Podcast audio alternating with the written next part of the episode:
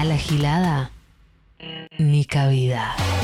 Ivana German, miércoles 20 a 21. Ni cabida. Nacional Rock.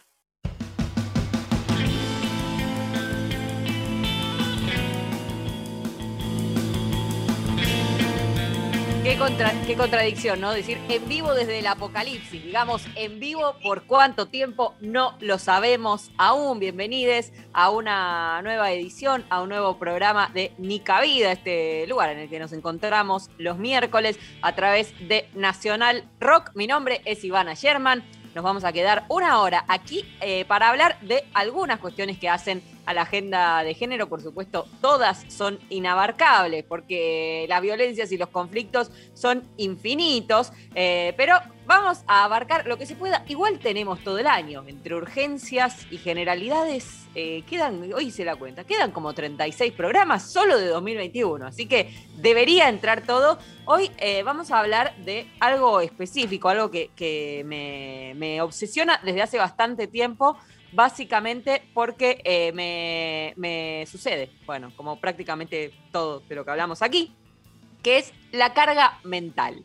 Este concepto, si bien se está hablando y desarrollando desde hace un tiempo, por lo menos eh, dentro del interior del movimiento feminista, no es un concepto tan conocido, no es que en la tele se habla de esto, no es que en otros países siquiera se está dando todavía esta discusión, no, no está en todos lados eh, pensándose en esto. Eh, hay muchas notas ¿no? y estudios y análisis sobre la carga laboral, ¿no? la carga de cuánto duran las jornadas de las tareas de cuidado, cuánto representa para las mujeres o para las feminidades en general ese trabajo extra que hacemos, pero cuando hablamos de cosas menos cuantificables como la carga mental, se pone más difícil, ¿no? Hacer estudios, medirla, pagarla, si es que algún día llegáramos a pagar todo ese, todo ese trabajo que hacemos las feminidades ad honorem por ahora, o a cambio de, de salarios paupérrimos.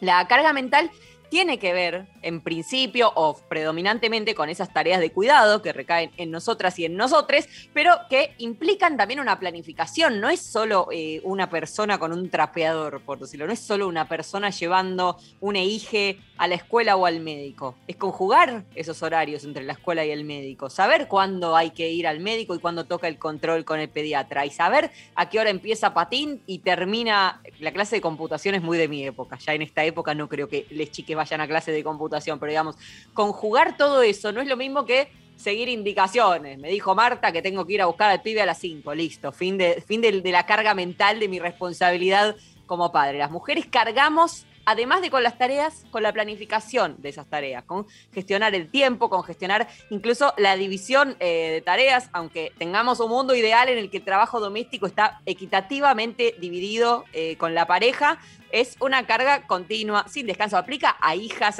Voy, voy a contar una intimidad. Todos los barbijos que tiene mi papá, va un año de pandemia, todos los barbijos que tiene, beso, paz, si estás escuchando, se los regalé yo. Digamos, a veces digo, si yo no hubiera comprado ningún barbijo, el de Conicet, el de tela, el quirúrgico, si yo no hubiera comprado ninguno, ¿Lito tendría algún barbijo acaso? No, no tengo la respuesta a eso. No tengo la respuesta. Es carga mental. Carga mental con la que, con la que lidiamos nosotras. Es medio cómoda la, retórica que es muy, muy habitual de los hombres, de ser, soy malo, soy desvolado, no entiendo, yo no entiendo, no fue por eso, no. Entonces nunca te tenés que ocupar de nada. Es espectacular, cierra por todos lados. Aún ocupándote como que seguís indicaciones y que planifique otra, que piense otra, que resuelva otra y que busque los mejores caminos. OJ, que, eh, o sea, carga mental en un sentido más amplio, sufrimos todos a nivel laboral, existe muchísimo, que por supuesto haya escalafones que cargan con la resolución de miles de cosas, mientras otros solo cumplen indicaciones o se relajan en, en, en eso con lo que cargan eh, quienes están bajo sus indicaciones o bajo sus órdenes. Pero aún así, fíjense cómo es muy habitual, por ejemplo, el, el, 4 de septiembre es el día de la secretaria. No es el día del secretario o de les secretarias. Es el día de la secretaria porque las que asistimos, casi, eh, lo digo entre 100.000 comillas, ¿no? Por naturaleza, somos las mujeres. No hay tantos secretarios y eh, eh, gente que se ocupe de resolver. Yo que trabajé casi toda mi vida en la radio, recién ahora que empezó a hacer un papelón, poner carteles con figuras que sean todos chabones. Ya es un papelón, ya un medio que lo hace, no, lo entendió la época, pero hasta hace no tantos años, en los carteles y en el aire había tipos y en la producción, siendo ordenadas, organizando las notas y escribiendo y teniendo todo listo y recordando, no, ahora va el PNT, no, ahora va el PNT, ay, es más, es más desvolado este que hay que decirle todo el tiempo que ahora va el PNT. Es como, es, una lógica que se, reproducía eh, permanentemente en mi experiencia laboral, precisamente como productora. Eh, hablábamos hace unas semanas sobre la vida en la ciudad también y eh, la carga mental extra que significa para las feminidades en función de las violencias sistemáticas que, sufrimos y que recaen, por supuesto, muchísimo más en las personas travestis, trans y no binarias que incluso que en las mujeres eh, cis. Eh, no solo es proveerse el pan como cualquier persona tiene esa carga, sino que también es desarrollar esa serie de estrategias de cuidado mutuo, de movimiento, de horarios, de avisos, de mensajes, de te mando mi ubicación en tiempo real a una amiga para que, por si me pasa algo, para que sepa dónde estoy, ir por esta zona más iluminada, menos, arreglar este horario, tomar este colectivo, o capaz me tomo dos colectivos y no uno, porque, pero así eh, camino menos sola de noche, porque básicamente es permanente y desde que nacemos y por toda nuestra vida el riesgo de sufrir un ataque sexual. Entonces esa carga mental de ella los, los hombres están liberados directamente, no tienen que pensar en eso. Eh, y después ni hablar de el cuerpo, ¿no? Ese es otro, otro aspecto de carga mental. Por lo mismo, no es solo tener que resolver horarios, tareas, cuestiones, supermercados. Todo eso eh, hay que hacerlo con determinados criterios estéticos. Eh, yo dudo que un hombre tenga. después siempre me escriben, ay, Ivana, los hombres también nos ponemos crema, ¿sabes? También nos hacemos electrodos. Bueno, yo dudo que, tengan un Google Calendar apretadísimo para poder cumplir con la clase de pilates, el descuento en Pharmacity para comprar la crema que usás, eh, ir a electrocavitación, a la depiláser, a, bueno, una serie de, tratamientos que cada vez que veo me, horrorizo y no puedo creer que existan, ¿no? Pero tener que lidiar con todo eso, conseguir el dinero para pagar todo eso, ver que funcione, correr riesgo eh, en nuestro cuerpo de exponernos a cosas eh, para gustar, para agradar para agradarle al mundo, a la sociedad. Eh, siempre, esto yo me lo cuestionaba desde muy chica, mucho antes de tener marco teórico alguno, eh, que era, che, si mañana me veis sábado a la noche y me dicen, che, mañana quinta, listo, se hace, mañana, son las 11 de la noche el sábado, mañana a las 9 salimos. Decís, che, yo no, yo me iba a ir a depilar el lunes, no, no, ¿cómo hago mañana? ¿Me pierdo la quinta? Ahora a las 11 de la noche me pongo a resolver de forma casera, me angustio, no hago nada, pero me angustio de que mañana me van a juzgar. Eh, todo eso pesa sobre nosotros y va configurando, se va haciendo una mamushka de cosas con las que cargamos que esto no son cuantificables, no son medibles, no es, eh, no es eh, una cosa que decís, bueno, esta política pública hay que, hay que, meterla y funciona, y listo, y ya está, y se resuelve. vive con nosotras esta carga mental, desde que nacemos, atada a las cosas que se dan por, por naturales, entre, entre las mujeres y las feminidades, bueno, sí, y las feminidades, eh, y, con las que tenemos que lidiar y que nos desgastan, nos sacan tiempo, nos sacan energía, nos sacan eh, la posibilidad de hacer otro montón de cosas que impliquen nuestro crecimiento, nuestro desarrollo o la búsqueda para cierto grado de, de plenitud con nuestra existencia. ¿Por qué hablamos de esto hoy? Vamos un poco a la coyuntura.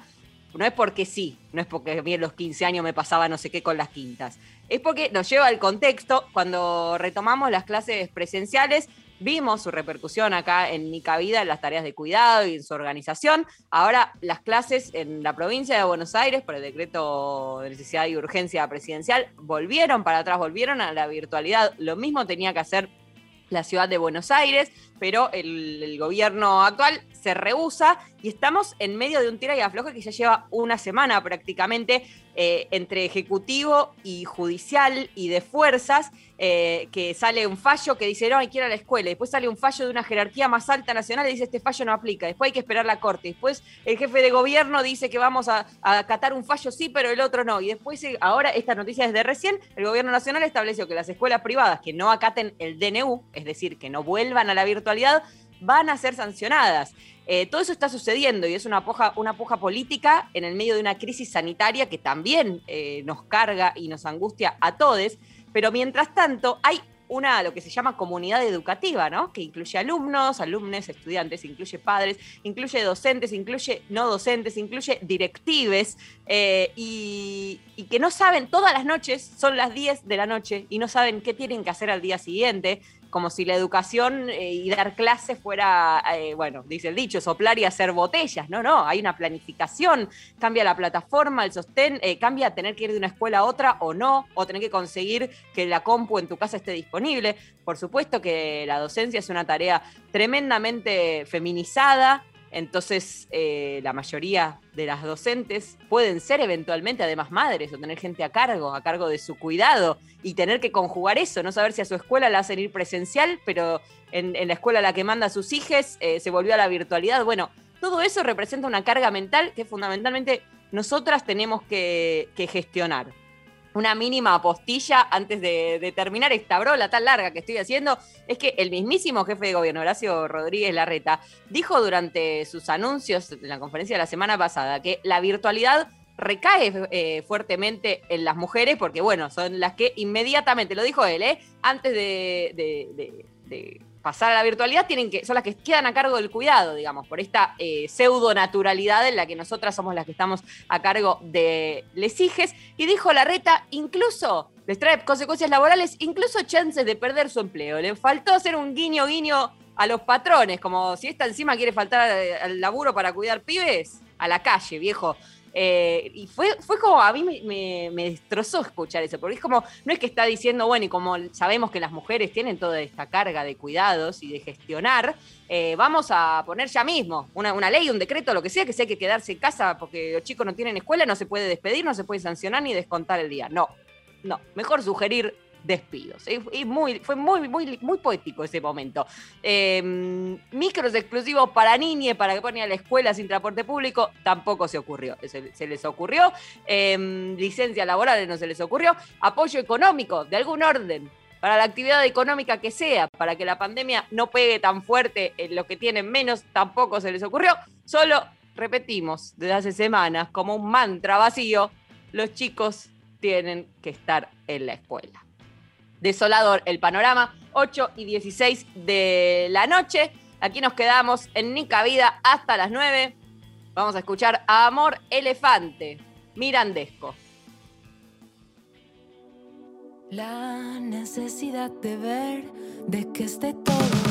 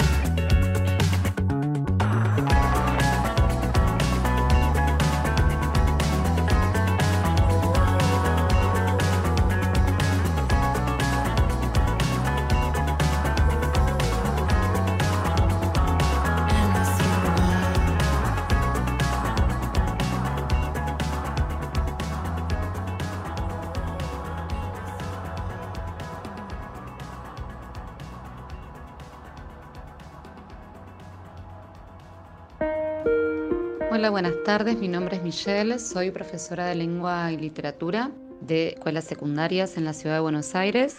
Soy María, docente de escuela pública de la ciudad de Buenos Aires. La realidad es que de por sí es un desafío ingresar a las aulas. Ya la planificación implica considerar, porque trabajamos con seres humanos, con personas en distintas etapas de desarrollo, que están viviendo un momento tan crucial como nosotros, porque son personas. Entonces, de por sí para planificar en este contexto tenemos que considerar una serie de variables que no son las no hay una normalidad posible. El cambio de mi carga mental profesional desde mi lugar de docente tiene que ver con la falta de posibilidad de planificar, organizar y articular a largo plazo con las familias y con la comunidad educativa. La tarea de la enseñanza, de la educación, la tarea escolar depende profundamente de la planificación y de la organización y eso es algo que ahora no estamos pudiendo llevar a cabo y eso de alguna manera genera como mucho estrés, mucho cansancio, porque estamos todo el tiempo atendiendo emergentes, todo el tiempo de alguna manera como salvando baches. Ya eso es una carga para los docentes que no se está teniendo en cuenta. Te bajan tres cuadernillos como si con un cuadernillo que pretendiera homogeneizar la realidad pública las cosas se resolvieran, como si la planificación se redujera a la actividad, ¿no? Y no, no pasa por la modalidad de la actividad, pasa por tener en cuenta los procesos de las, de las subjetividades en desarrollo con las que trabajamos. Estamos todo el tiempo como en un tire y ajuste donde la tarea hay que llevarla adelante igual, donde al pibe obviamente hay que enseñarle igual, donde la clase hay que darla igual, donde la familias hay que darles respuestas igual, donde a los pibes hay que contenerlos igual, y yo me veo en la obligación de llevar adelante esas tareas sin una sola herramienta sólida. Y todo eso realmente genera mucho desgaste mental y, y, termina generando que los docentes terminemos asumiendo un montón de responsabilidades y, tareas que son inéditas para nosotros. Pretender que todo recaiga en la docencia, tanto en aulas como fuera de las aulas, ya de por sí es muy complejo. Pero además, esto que vivimos los últimos días, del tironeo y del no saber y del pensar cómo hacemos para que nuestra presencia en los establecimientos educativos no tenga consecuencias de enfermedad y muerte, siento que están jugando con la estabilidad mental de, toda la comunidad educativa, incluso la de quienes pretenden una normalidad. ¿eh? O sea, me parece que hay como una idea de negación que nos está saliendo muy cara. Eso lamentablemente yo creo que termina generando mucha angustia y mucha desesperanza también. Eso, desesperanza, porque uno arranca el año normalmente y proyecta un montón de cosas para los pibes, para las familias, para la escuela. Normalmente en la escuela nosotros siempre a principio de año presentamos proyectos de cosas que queremos lograr en el cole. Yo de hecho presenté proyectos de cosas para lograr en el cole, de las tutorías, de la CESI. Y no, lamentablemente a veces uno siente que todas esas ganas de laburo que uno tiene se diluyen en este salir todo el tiempo a apagar un incendio nuevo, con nada, porque ni siquiera nos dan los baldes para apagar el incendio. Nica Vida por 937 Nacional Rock. La libertad no es solo pensar como pensamos, ¿Cómo pensamos? sino pensar. ¿Cómo, cómo- cómo piensa el otro? Radio a la escucha. Escucha, Escucha, escucha. a la escucha. 937 Nacional Rock. La emoción muchas veces en muchos de los shows por streaming que vimos se filtra en el vidrio de la pantalla y creo que este show de los fundamentalistas del aire acondicionado logró trascender ese cristal. De lunes a viernes, de 9 a 11, Eddie Babenco, Floral Corta y Juan Manuel Carg te hacen la mañana. Estamos muy contentos de recibir a Gaspar Venegas hoy con nosotros para charlar un poquito de lo que fue el show del fin de semana. Sí, la verdad que si se me da un vacío después cuando uno termina algo así, necesita pensar en, en lo siguiente. Mucha data. Para pensar otro, no sé, tendremos que hablar con la NASA. Claro, que no sé qué queda después, ¿no? Pusieron la vara alta, eso es verdad. Mucha data.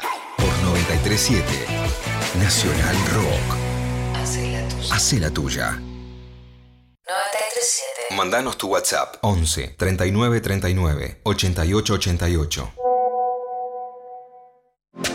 Nicole Neumann no nos escucha porque ella es femenina, no feminista. Nica Vida. Ivana Sherman. Miércoles, de 20 a 21. 937 Nacional Rock.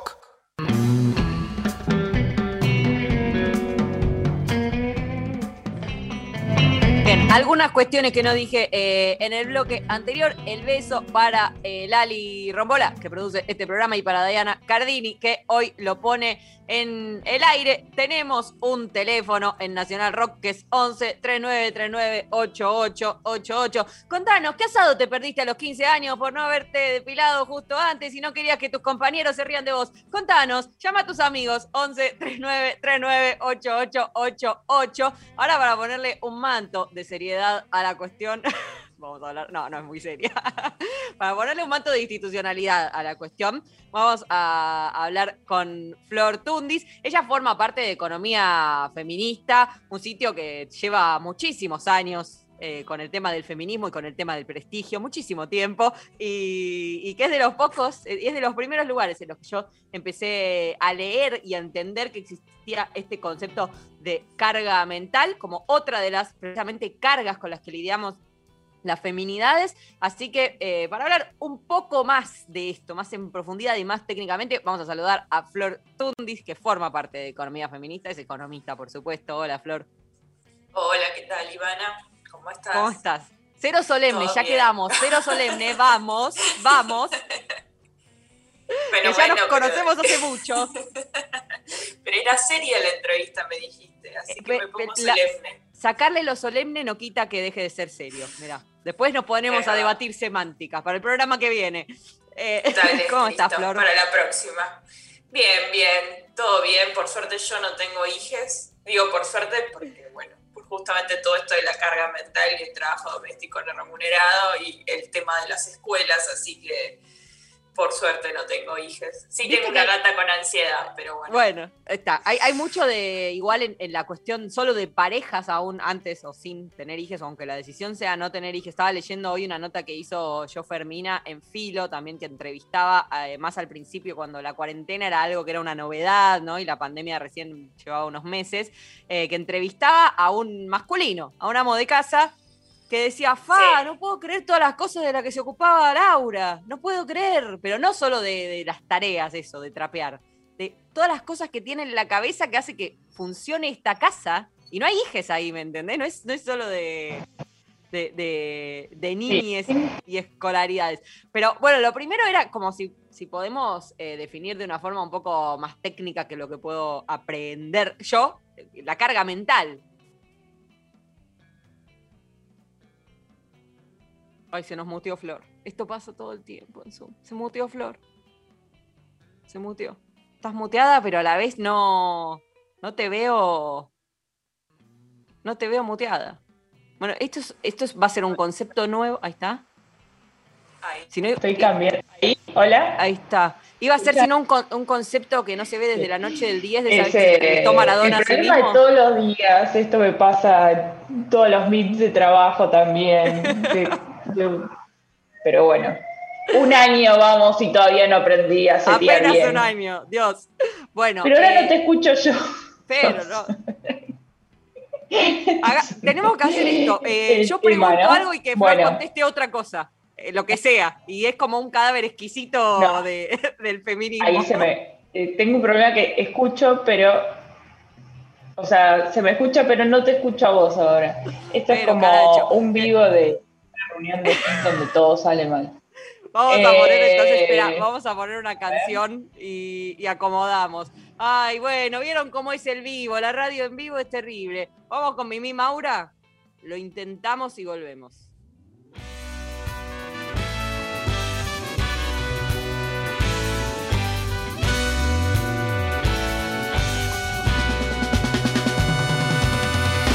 Feliz en mi soledad, la cara brillante del mar ha puesto su marca en mi piel.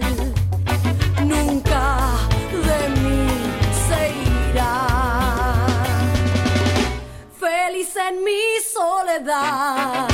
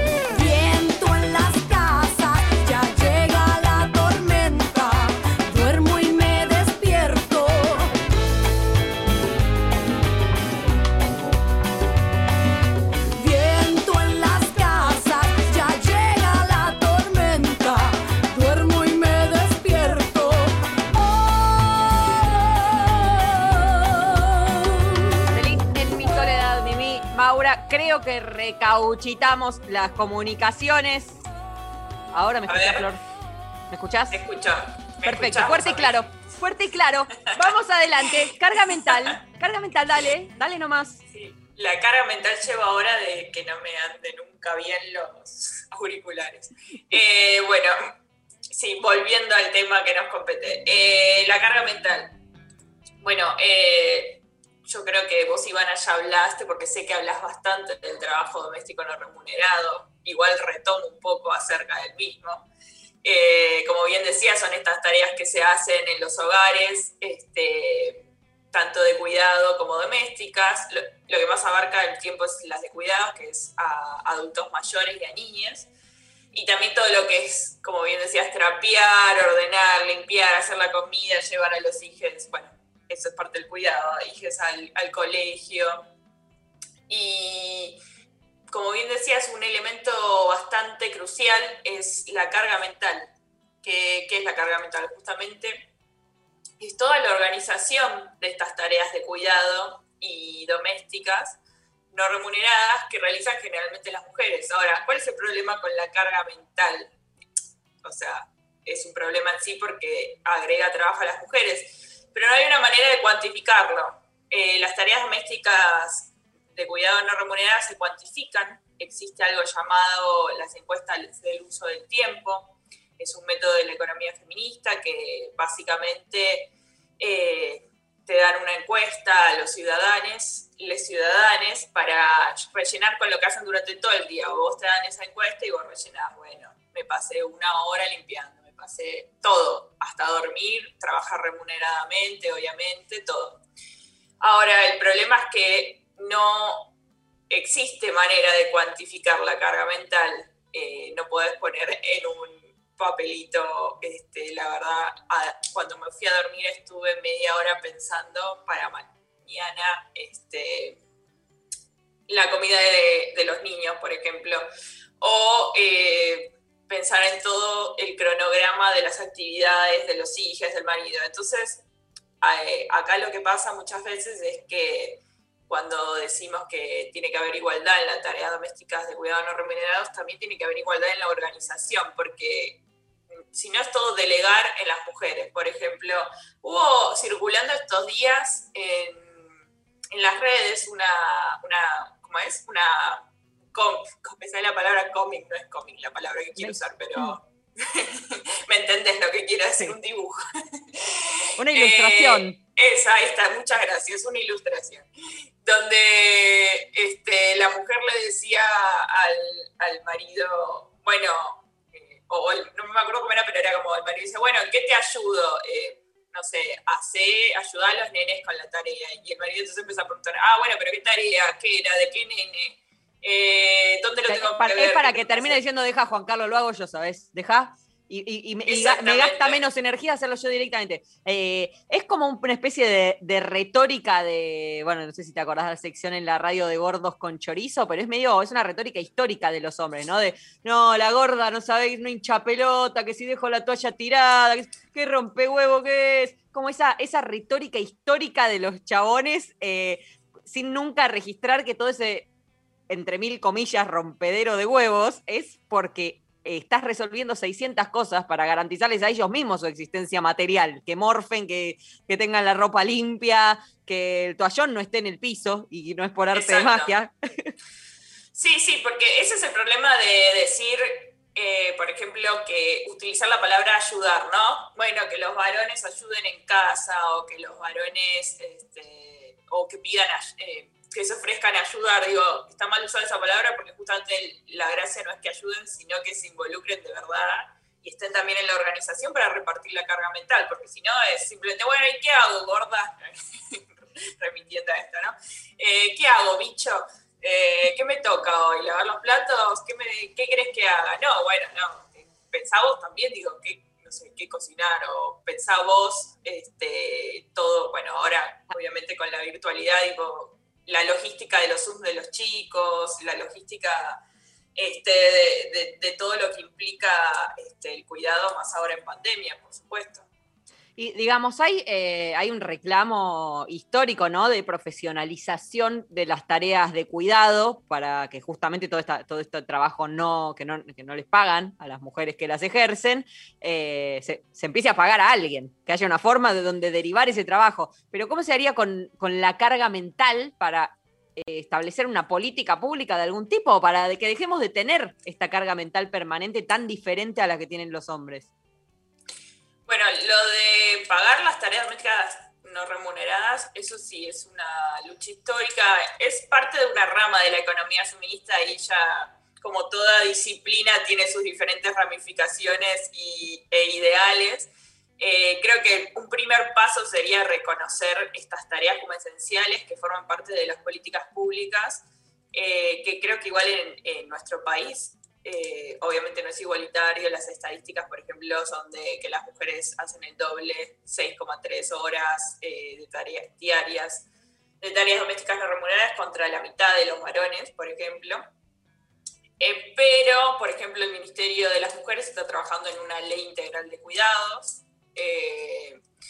desde la Dirección de Género Economía también este, están trabajando en estadísticas al respecto. Y es importante también las campañas de concientización. Salió, salieron varias, este, digamos, estudios, perdón, me fui de tema, pero con esto quería decir que, este, que lo de buscar pagar las tareas domésticas es algo un poco utópico, creo que es lo más utópico que a veces se plantea la economía feminista.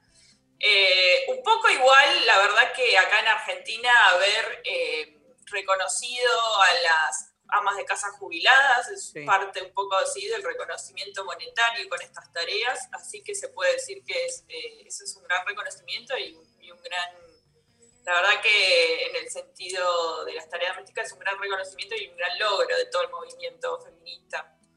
Bueno, en, las este, elecciones en, en Perú, eh, la candidata feminista, no me acuerdo su nombre ahora, pero no quedó para el balotaje, eh, pero proponía entre su plataforma, su partido propone un proyecto de ley eh, para que por cada hijo a cada mujer se le reconozcan tres años de aportes jubilatorios. Digamos, es un reconocimiento de por este hijo tenés que salir del mercado laboral porque lo está cuidando vos, porque no lo está cuidando el padre. Entonces, bueno, te vamos a reconocer los aportes porque eventualmente estuviste trabajando y si no es injusto, ¿no? Si tenemos que cumplir 30 años de aportes, eh, pero 6 o 9 los pasamos cuidando, eh, no, no vamos a llegar nunca y los hombres tienen un beneficio, un privilegio de acceder a cubrir los años de aporte, después para una jubilación mínima de indigencia, ¿no? Pero digamos... Bueno, eso mejor sí, ya Es otra, discusión. Otro tema. pero bueno, al menos un mínimo eh, mira, no, no, no, sabía eso de Perú. Está bueno eh, ese proyecto. Está buenísimo, sí. Hay que ver este, que, su implementación, pero, pero sí es un, es, un gran avance en el reconocimiento de las tareas. ¿Qué se puede hacer para mayor igualdad de políticas? Bueno, algo que se habla mucho es de la licencia por paternidad, otro también. Si no hay una Eso aliviaría la carga mental. Exactamente. Bueno, ahí ya está, es como el inicio de todo, ¿no? Porque si ya cuando una pareja heterosexual, pongámosle, eh, tienen un hijo y ya desde el principio al varón le dan dos días nada más como para verlo nacer al hijo y después anotarlo en el registro y después irse a trabajar. Y la mujer le dan esos tres meses, bueno, por cuestiones también físicas, obviamente. Eh, pero ya está, listo, es como, bueno, el hombre proveedor, la mujer es la que se encarga y ya desde ese comienzo estás básicamente sola en estas tareas de cuidado. Entonces, si no se incentiva que ya desde un principio los varones tengan la misma responsabilidad de cuidados y de tareas domésticas, eh, es como que, nada, una cuestión de cultura organizativa. También, eh, por ejemplo, bueno, hay un documento que eh, Oxfam, una organización internacional, realizamos con Economía Feminita sobre esto de las tareas domésticas y sobre todo para recalcar su importancia en un contexto de pandemia.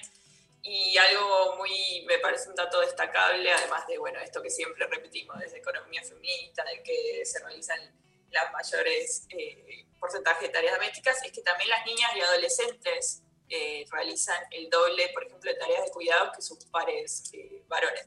Siempre hablando una aclaración en términos sexistas, si se quiere. Sí, siempre es binario, siempre es binario, obviamente, pero digamos, estamos hablando del conflicto con la presencialidad de las clases y cómo eso trae una carga mental extra. Bueno, aún con clases presenciales y sin pandemia, las niñas tienen una carga mental extra que es, además de estudiar, cuidar a sus hermanos menores o ayudar en sus casas eh, o limpiar, hacer tareas, mientras que los varones juegan y estudian en términos generales. Ya desde, ya desde chicas, esto es un estudio en Latinoamérica, o sea, esto es de toda la región, tienen que dedicar cuatro horas en promedio a cuidar, sí, niñas, eh, otros adultos mayores, por ahí también se encargan de algún abuelo o abuela que, digamos, ya no puede valerse por sí mismo.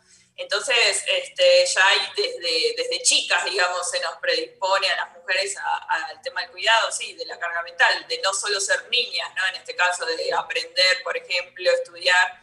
Y es más factible que dejen los estudios si tienen que dedicarse a tareas de cuidado. les va a empezar primero a ir mal por una cuestión de, disponibilidad y después es probable que lo dejen. Ni hablar de niñas, eh, eh, bueno, niñas adolescentes madres. Ni hablar. Este, todavía peor el porcentaje de deserción escolar. Eh, pero bueno, retomando a lo de la carga mental, este, sí, e, es, importante ya desde un principio volver a, a, la génesis de esto, que es desde, desde la, digamos, la licencia por paternidad y desde, este, desde el reconocimiento de las políticas públicas que se ha repartido y siempre apuntando a esto de que no es ayudar, si, eh, no, no estás ayudando, sino que tenés que eh, hacerlo y repartirlo y en la organización también, no solo en los hechos, sino en la organización. Hablando tanto de, la responsabilidad individual este año, también la responsabilidad individual de hacerte cargo de tus propias cosas. Gracias, Flor Tundis. Volveremos a hablar probablemente este año y bueno, en privado también. Recomiendo seguir la Flor en Instagram porque hace la mejor selección de TikTok que hay para, para millennials, digamos, para mayores de 30, así que que la sigan. Gracias, Flor. Un beso enorme. De nada, un beso a todos. Bueno, un beso especial. Obvio. Era Flor Tundis, perteneciente a Economía Feminista en Nica Vida. ¿Sabes en dónde te subís? Y subís. ¿Qué importa en dónde te encuentre la bajada? A lo lejos se escucha venir lo que el río no quiso contar.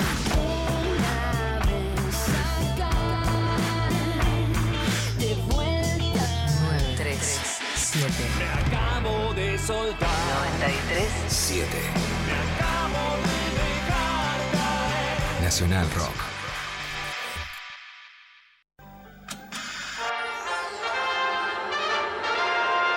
Esta segunda ola que como un tsunami japonés amenaza con llevarnos a todos puestos, tiene que ser detenida y no depende ni de los Avengers ni de ningún superhéroe de Hollywood, que siempre terminan salvando al mundo en las películas, pero en la vida real se terminan encanutando las vacunas. No. Esto depende de cada uno, una y une. Así que a tomar distancia con el barbijo bien puesto y las manos lavadas. 937 Nacional Rock. Hacé la tuya. Hacé la tuya, pero no hagas cualquiera. Termina el día lejos de casa. Estamos jugando al carrera de mentes. Estamos en la luna. Yo me acuerdo que tenía una categoría. Sí. Era la mar en coche. Un viaje por la música y la imaginación. Era como todo lo que no podían poner en el de matemática, en el de biología, en el de historia, iba a la mar en coche. De todo un poco de apuesto. Estamos en la luna. Más o menos como la categoría de este programa. De lunes a jueves, de 21 a 0 con Frankie Lando, Grisel D'Angelo y Agustín Camisa. Estamos en la luna. Por 937 Nacional Rock. Hace la tuya. 937. Estamos en Facebook. Nacional Rock 937. Dice Jorge Lanata que tenemos feo culito. Ni cabida.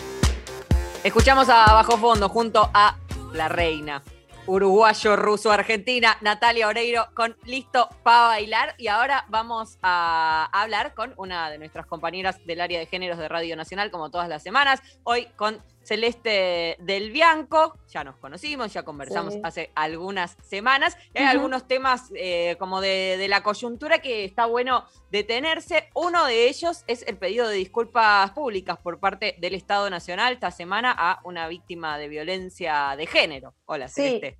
sí, hola Ivana, ¿cómo estás? Buenas noches.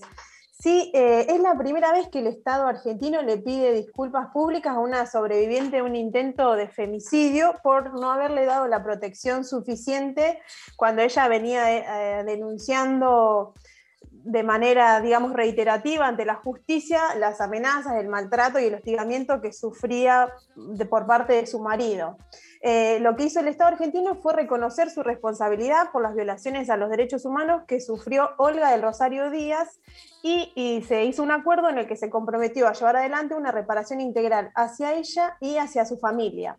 Olga hizo la primera denuncia contra el papá de sus cuatro hijos, Luis Palavecino, en el 2002.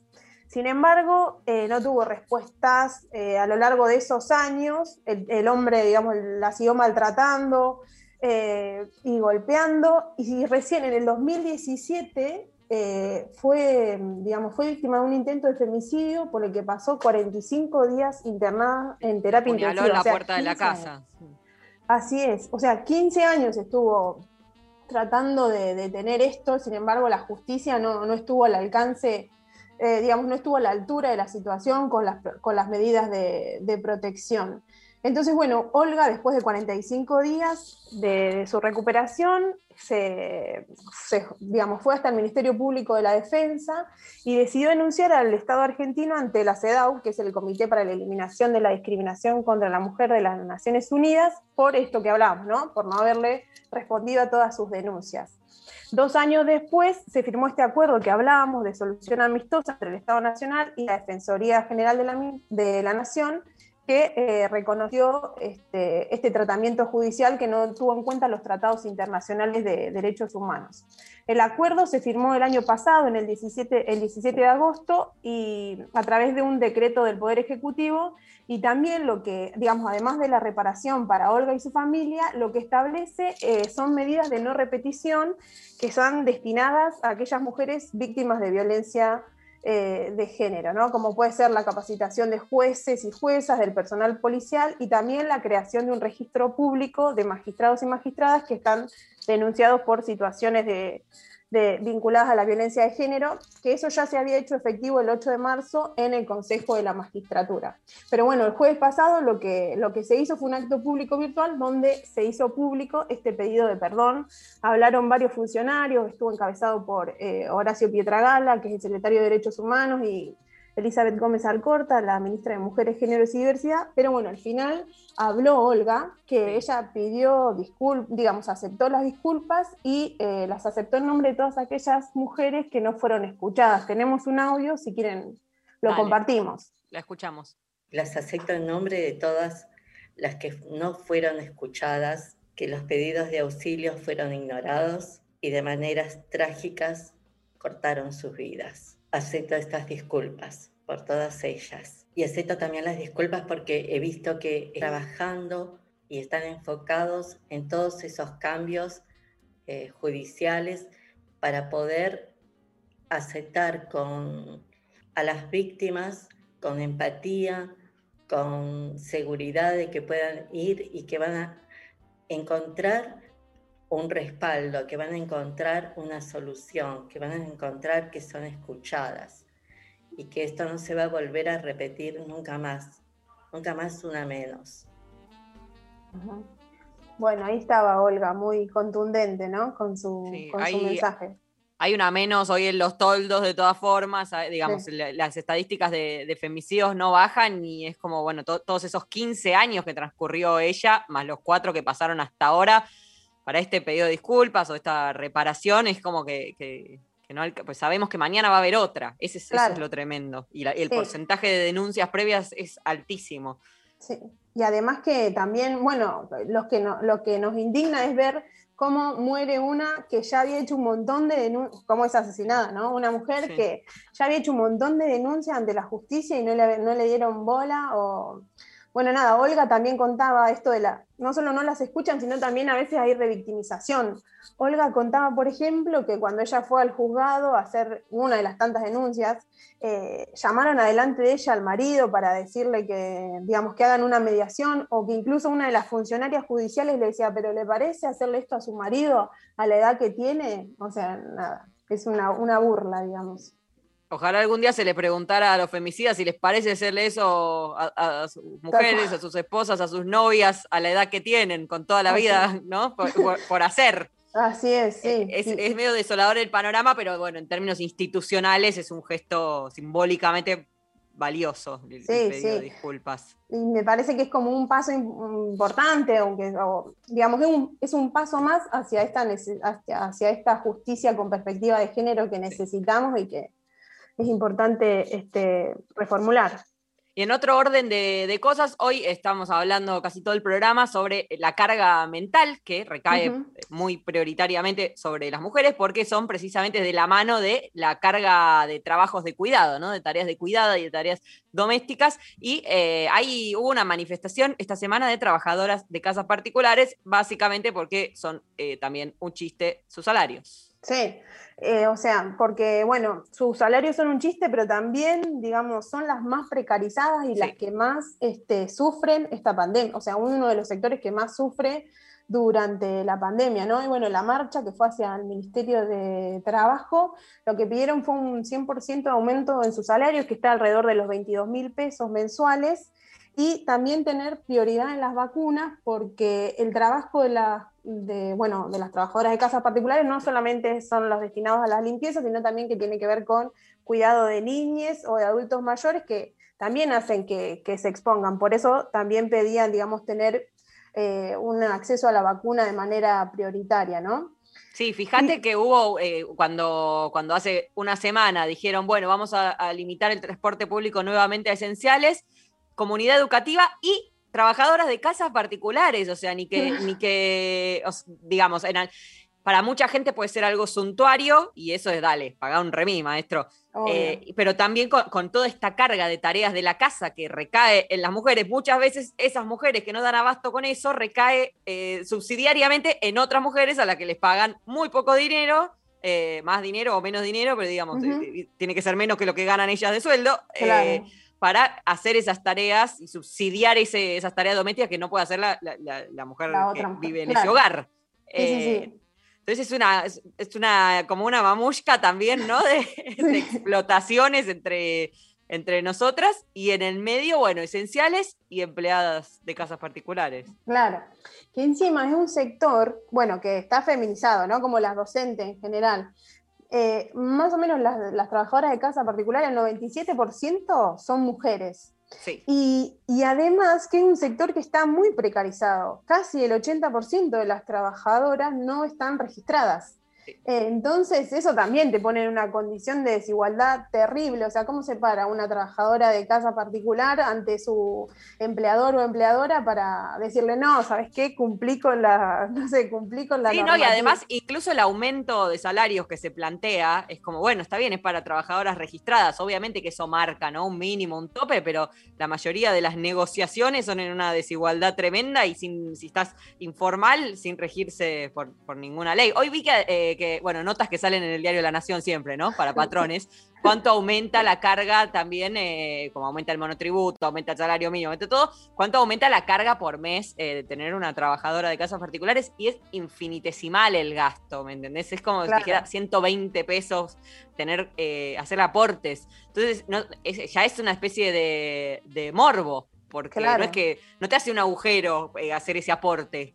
Para que, para que ella tenga una cobertura, una RT, un aporte jubilatorio. Claro, porque como vos decís, o sea, no tienen ART, no tienen aporte jubilatorio, no tienen vacaciones, o sea, no trabajás, no, no cobrás, no comés. Y bueno, justamente durante esta pandemia fueron las más, este, las más perjudicadas por eso. Y además también porque no tienen los elementos de protección personal para evitar los contagios, ¿no? Entonces como es un sector muy, muy vulnerabilizado. según este, algunas estimaciones que no son formales, se perdieron 500.000 puestos de trabajo durante la pandemia. Eh, y después ponele el Ministerio de Trabajo sobre las empleadas registradas, dice que eh, se perdió más o menos 17.000 puestos de trabajo, siempre registrados, ¿no? Pero sabemos, como decíamos, que el 80% son este, trabajadoras que no están registradas. Y en Argentina, mira, te digo lo último, eh, la OIT dice que en Argentina hay 1.300.000 personas que están registradas como personal doméstico y 3 de cada 4 se desempeñan en la informalidad, como para tener los datos así más, y ahí todo, todo viene de la mano de profesionalizar las tareas de cuidado. Yo soy medio optimista, como que el sistema entero se resuelve con eso. Todas las desigualdades se resuelven con eso. Capaz estoy un poco exagerada, pero como es nuestro trabajo el que sostiene andando el mundo y ni siquiera nos lo pagan, me da la sensación de que si eventualmente eso se esquematizara, eh, viviríamos en un mundo de más igualdad. Gracias, Celeste. Eh, vamos a, volver a hablar en unas semanas, si te parece. un, beso enorme. Era Celeste del Bianco, compañera del área de géneros de Radio Nacional. Voy a saludar a Diana Cardini, que puso en el aire este programa, a Lali Rombolá, a Hernán Espejo, que lo musicalizó. Yo soy Ivana Sherman y el miércoles que viene a las 8 de la noche hay un nuevo Nica Vida en Nacional Rock. Pónganse bien el barbijo, quédense en su casa todo lo que puedan, cuídense y cuiden al de al lado que ya no queda una sola cama. Nos vamos con Sol Pereira y los Caligaris. Nadie te preguntó. Y de pronto llegó él y me dijo...